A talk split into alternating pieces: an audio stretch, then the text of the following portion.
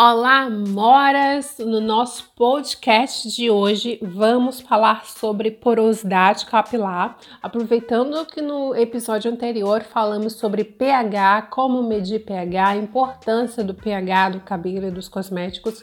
Vamos falar sobre um assunto também muito importante para quem quer ter e manter o cabelo saudável e não sabe como lidar com a porosidade do próprio cabelo.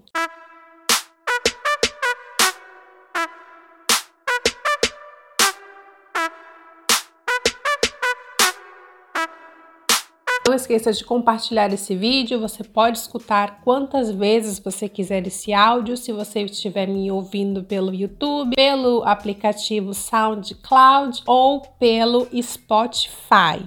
Vou deixar alguns links importantes também, tá? Para complementar isso aqui que a gente vai falar hoje e também os podcasts anteriores, caso você ainda não escutou. Bom, o que é porosidade? A porosidade ela se refere à resistência externa, né? As camadas de cutículas que a gente tem nos nossos fios. E a gente pode sentir ela com um teste sensorial, por exemplo, em que a gente passa a mão no fio e sente uma sensação de aspereza tá? E a gente pode saber se a cutícula tá aberta, fechada. Tem também o teste do pH para saber a porosidade daquele cabelo, como é que tá. E a, a elasticidade se refere à resistência interna ok? Porosidade se refere à, à, resistência externa do fio, ou seja, fora, e a elasticidade se refere à resistência interna, no córtex do cabelo, se, for, se o córtex é, tá bacana, o cabelo tá forte, tá saudável. Então, tem algumas coisas importantes que a gente conhecendo o fio, sabendo sobre um aspecto dele, sobre a textura dele, a gente também sabe muita coisa, como por exemplo, a textura vai determinar se o cabelo é fino, médio ou grosso, certo? Ou seja, o cabelo grosso ele vai ter mais camadas de cutículas. O cabelo fino acontece o que com ele? Ele absorve é, melhor e mais rápido certos tipos de coisas.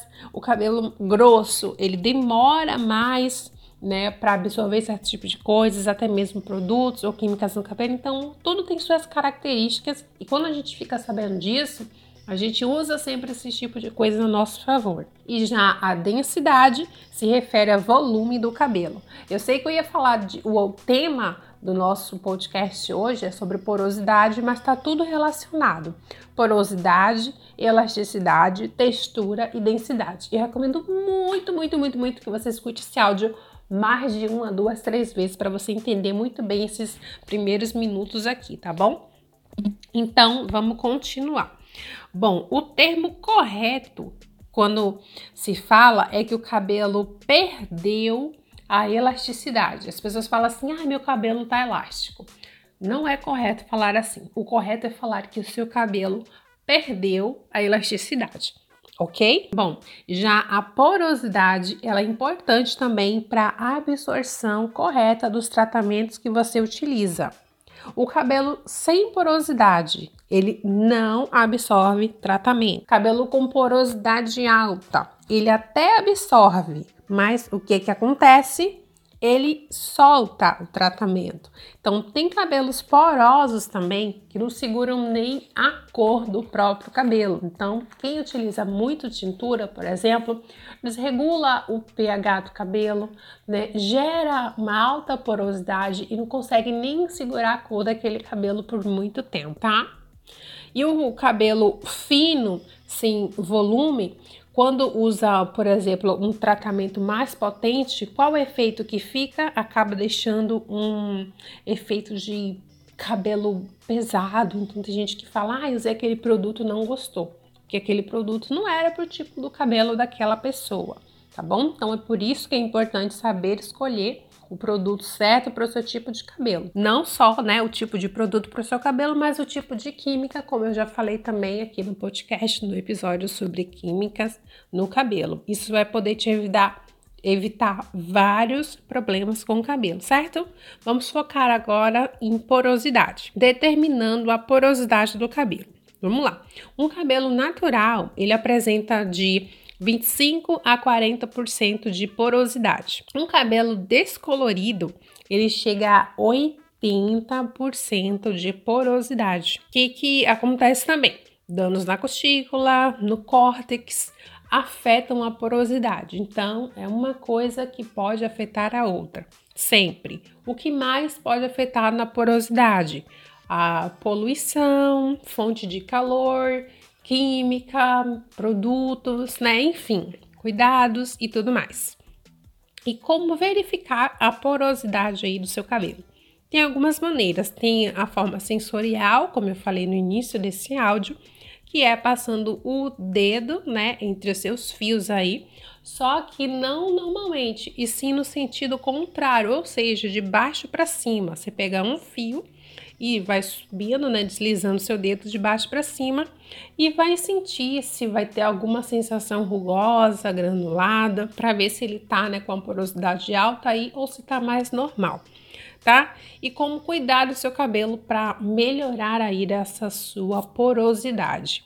Regular o pH, evitar química e também fazer as hidratações aí semanais no seu cabelo, ou seja, aquele cronograma que a gente gosta. Você pode fazer o teste de elasticidade também é, com o chamado fita de cetim, que é você puxa um fio do seu cabelo, né, e estica ele assim sem muita força. E se o seu fio voltar enrolado, ele tá com a proteína normal, ele tá com a elasticidade normal no seu cabelo.